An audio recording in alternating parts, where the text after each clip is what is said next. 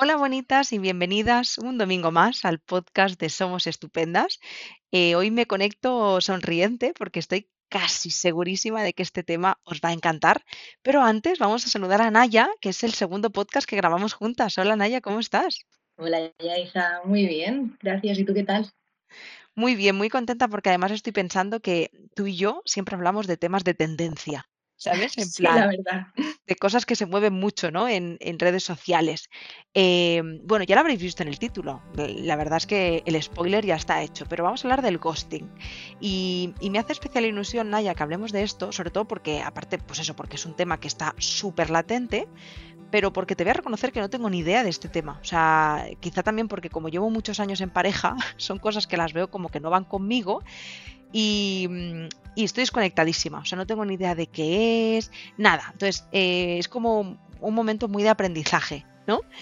Y, y bueno, si te parece, eh, Naya, para todas aquellas personas que, que acaban de llegar a este podcast, ¿no? Siempre nos gusta empezar desde el principio. Y yo creo que el principio sería pues explicar qué es esto del ghosting. Sí, para ubicarnos un poquito y después adentrarnos poco a poco en, en profundidad en el tema. Pues el ghosting eh, proviene, vamos a hacer un poco la raíz, ¿no? Proviene de, la palabra ghost, que en inglés significa fantasma, y hace referencia básicamente a cuando alguien desaparece como un fantasma. Entonces, esto suele ocurrir en los inicios de una relación, en esta fase inicial de que cuando dos personas se empiezan a conocer, parece que todo va bien, parece que todo va avanzando y de un día para otro, sin previo aviso, una de las personas desaparece. Este desaparecer se puede dar como de diferentes maneras, ¿no? Hay quien desaparece completamente de golpe, incluso llegando a bloquear a la otra persona de las redes sociales y de todas las vías en las que se podría poner en contacto, y a veces se da como de forma progresiva. También hay un cambio de actitud totalmente inesperado, sin ningún tipo de explicación. La persona con la que mantenías pues, una conversación o esa relación de ir quedando, ir conociendo, de un día para otro cambia el chip, empieza a no contestar, a dar evasiva, a evasivas, a contestar como con monosílabos, hasta que progresivamente acaba desapareciendo. Y lo curioso de todo es que cuando se da de esta segunda manera, que es más progresivo, a veces hay una conversación de confrontación, ¿no? La persona que está recibiendo ese tipo de actitud pregunta, confronta, dice, oye, ¿qué está pasando? Estoy notando que ya no es lo mismo, te pasa algo, ¿qué ha ocurrido? Y la persona que está emitiendo este tipo de conducta, que está haciendo ghosting, en realidad normalmente no suele dar explicación y suelta evasivas es que estoy muy ocupado, muy ocupada, es que no he tenido tiempo, es que, es que, es que, no hay una explicación real hasta que, como te decía, al final desaparece.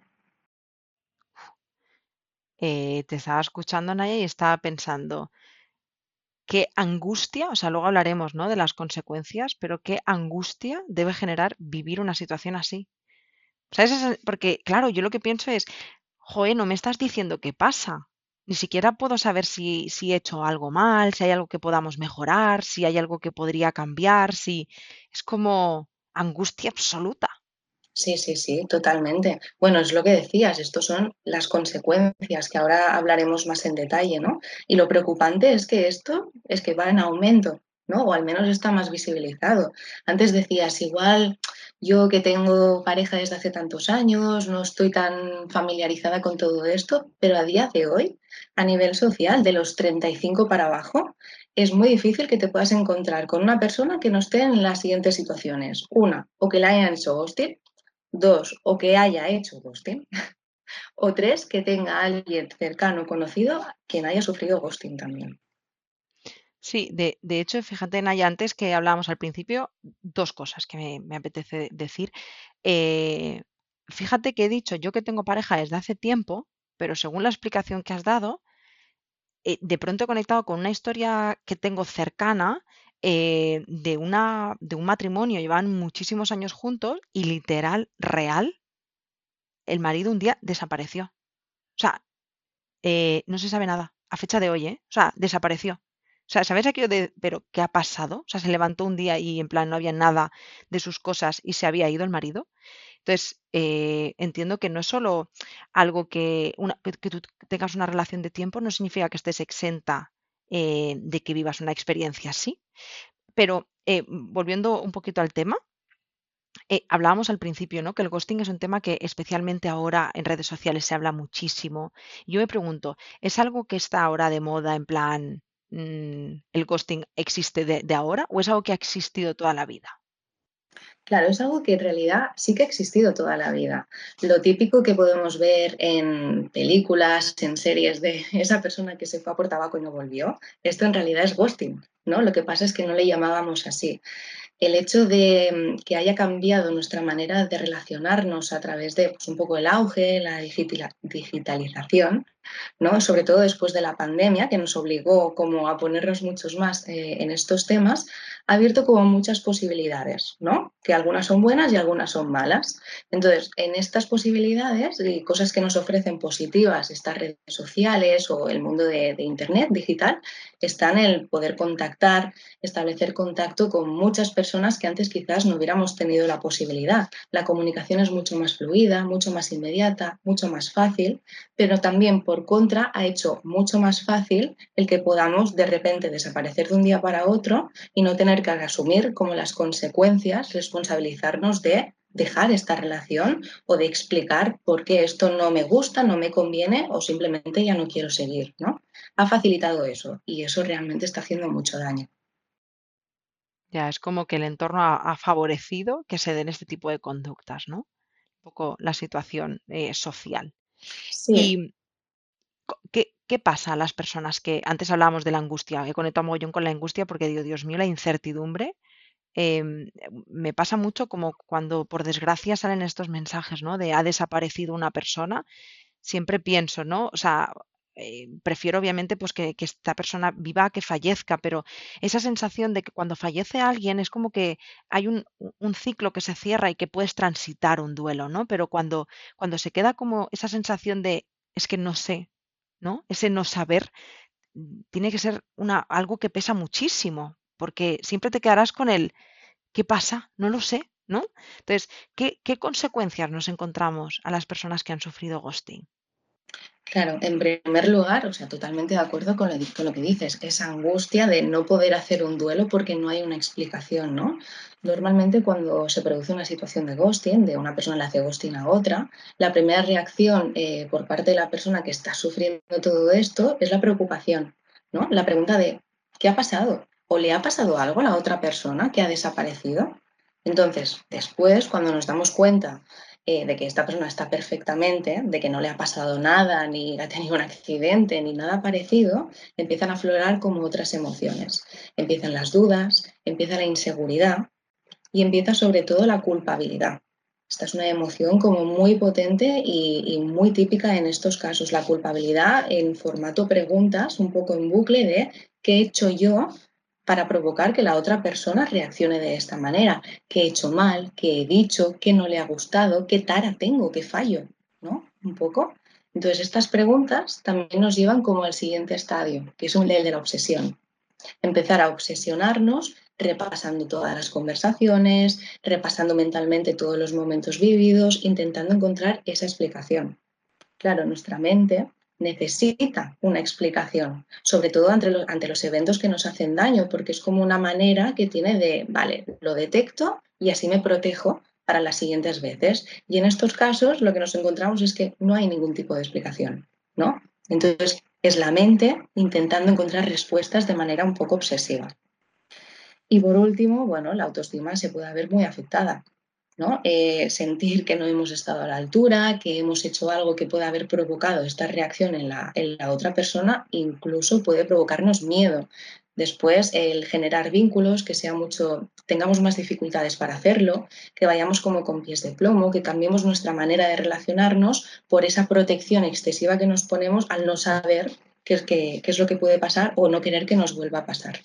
Por lo tanto, sí, las consecuencias es que pueden ser muy grandes.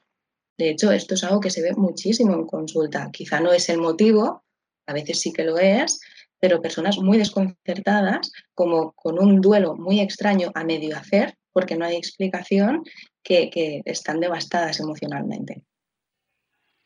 Y, y estoy, bueno, no sé si realmente igual me estoy colando, pero me parece em, como muy violento. O sea, es como una forma un poco sádica de ejercer violencia, no sé cómo explicarlo.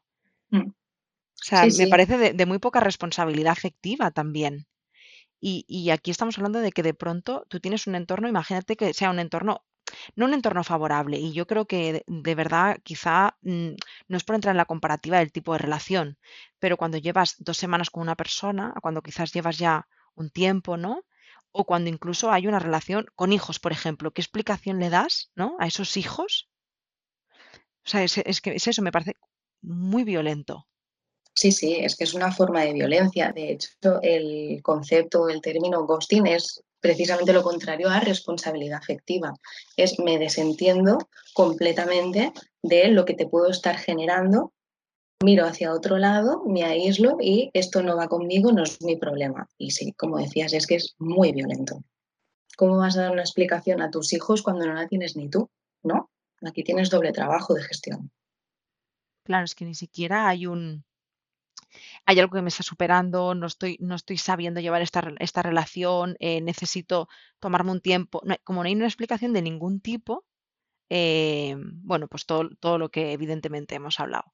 Y, yo ahora me pongo en esas personas que han sufrido una situación así que debe de ser devastador, como bien decías, ¿no?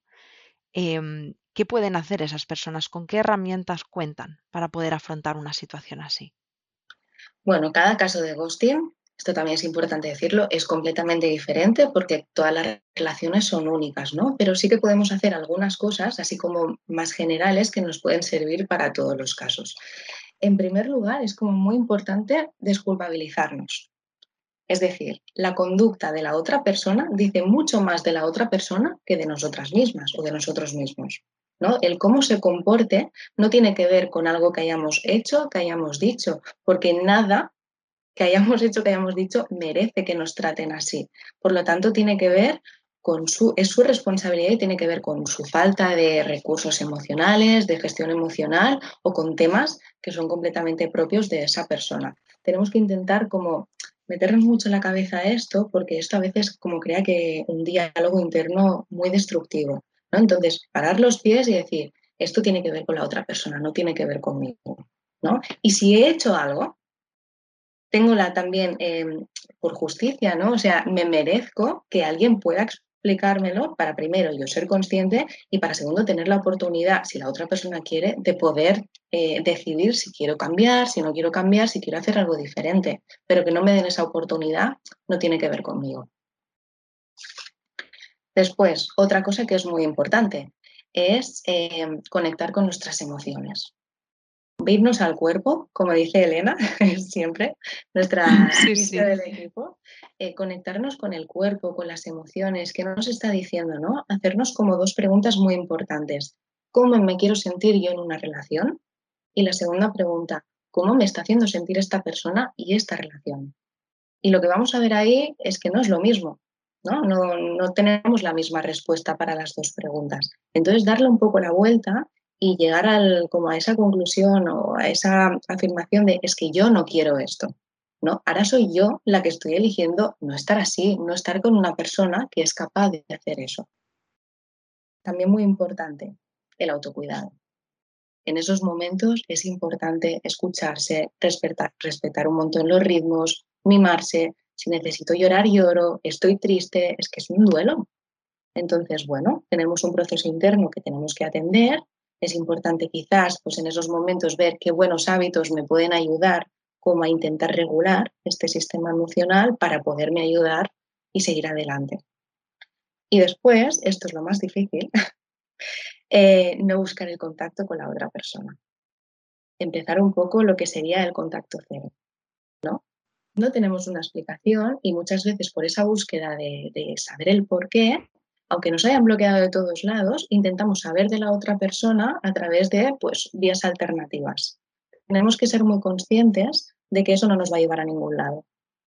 Lo único que va a hacer es alimentar esa obsesión y esas interpretaciones. Vamos a empezar a encontrar como respuestas o muchos a los porqués que en realidad no tienen ningún sentido porque la respuesta no la tenemos, ¿no? Entonces solo va a estar en nuestra cabeza, eso nos va a hacer sentir muy mal y es importante que podamos cortar eso y para cortarlo necesitamos alejarnos de esa persona.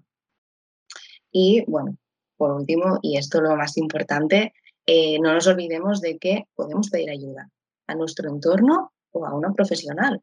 ¿no? Pedir ayuda, pedir acompañamiento, si nos quedamos en alguna de estas fases o no logramos encontrar las herramientas para poder estar mejor o creemos que se está alargando mucho el proceso, siempre es buena idea pedir ayuda. Nosotras abocando siempre ¿eh? por la terapia, pero es que realmente, de hecho, em, a lo largo del podcast te escuchaba, Naya, y no paraba de pensar, es que tiene que ser muy difícil vivir algo así. O sea, de verdad, ¿eh? tengo ahí como la cosita de, es que no me puedo ni imaginar lo angustioso que debe ser. Bueno, y por supuesto, como has dicho, la culpa, la autoestima, la confianza, es como mm, devastador, ¿sabes? Como desde dónde me, relaciono yo después de una experiencia así, ¿sabes? Claro, cuesta volver a confiar, ¿no? Claro, y siento, eh, no sé, no sé qué pensarás, y yo me, mm, en todo lo que va relacionado con la salud mental me alegro un montón que se le dé y que le demos la voz que le damos, ¿no? Pero, pero siento que la palabra ghosting se está quedando como una frase cool de Instagram, ¿sabes? Y es un tema muy serio y que incluso puede ser una experiencia súper traumática. O sea, es en plan, digo que esto es importante, ¿sabes? sí, tiene como la doble cara, ¿no? Por un lado, está muy bien que se visibilice y que también, bueno, la terminología forme parte como de nuestro lenguaje cotidiano, porque si no hablamos de un tema es que hacemos que no exista, ¿no? Entonces, hablar de ello también nos ayuda, pero a la vez es verdad como que se está empezando a banalizar, ¿no? Y a veces no somos conscientes de que, wow, es que no es una tontería, ¿no? No es algo que hago ghosting, no hago ghosting, me ha hecho ghosting, jaja. Mm, bueno, un momento, ¿no? Vamos a ver qué está pasando aquí. Total, total. O sea, es, esa, es eso, es el banalizar. O sea, yo siento que el ghosting se emplea, eso, en plan, me ha hecho ghosting, tal, le he hecho ghosting, ¿sabes? Como, y, como, pero bueno, como cuando decimos, ¿no? Me da toque, eh, me pego un tiro, o sea, al final es, que yo sé que de verdad de corazón sé desde dónde lo hacemos y lo hacemos pues desde, pues sin más, pero como también el lenguaje es tan importante y, pienso cuánta gente joven eh, desde las redes sociales ahora está escuchando el ghosting como si fuera, ¡Ah, jaja! No me ha contestado un WhatsApp, me ha hecho ghosting y piensas, tío, que no, que esto es un, que esto es serio, ¿sabes? Que, que esto duele, que duele mucho. Sí, es que es violencia. Tal cual, le, podemos poner esa palabra también. Es algo muy violento, es ejercer violencia sobre otra persona, ¿no? La falta de cuidados, la falta de responsabilidad afectiva. No tenemos que analizar estas cosas, estoy totalmente de acuerdo.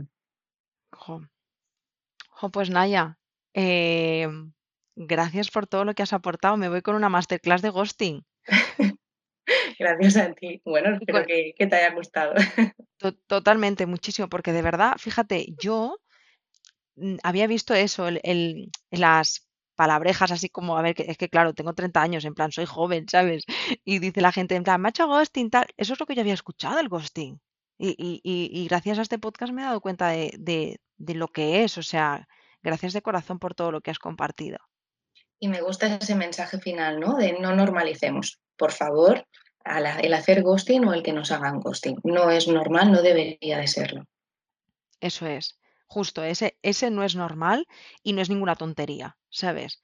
Porque, claro, desde esta banalización, cualquiera ahora de pronto se pide ayuda psicológica porque le han hecho ghosting, menuda chorrada, ¿no? Y piensas, no, pues eh, que, hay que crear espacios, ¿no? Como estos en los que poder hablar en profundidad de las problemáticas en las que nos encontramos y de lo, y de lo serio que es eh, tener una experiencia así. Así que gracias, muchísimas gracias. Gracias a ti.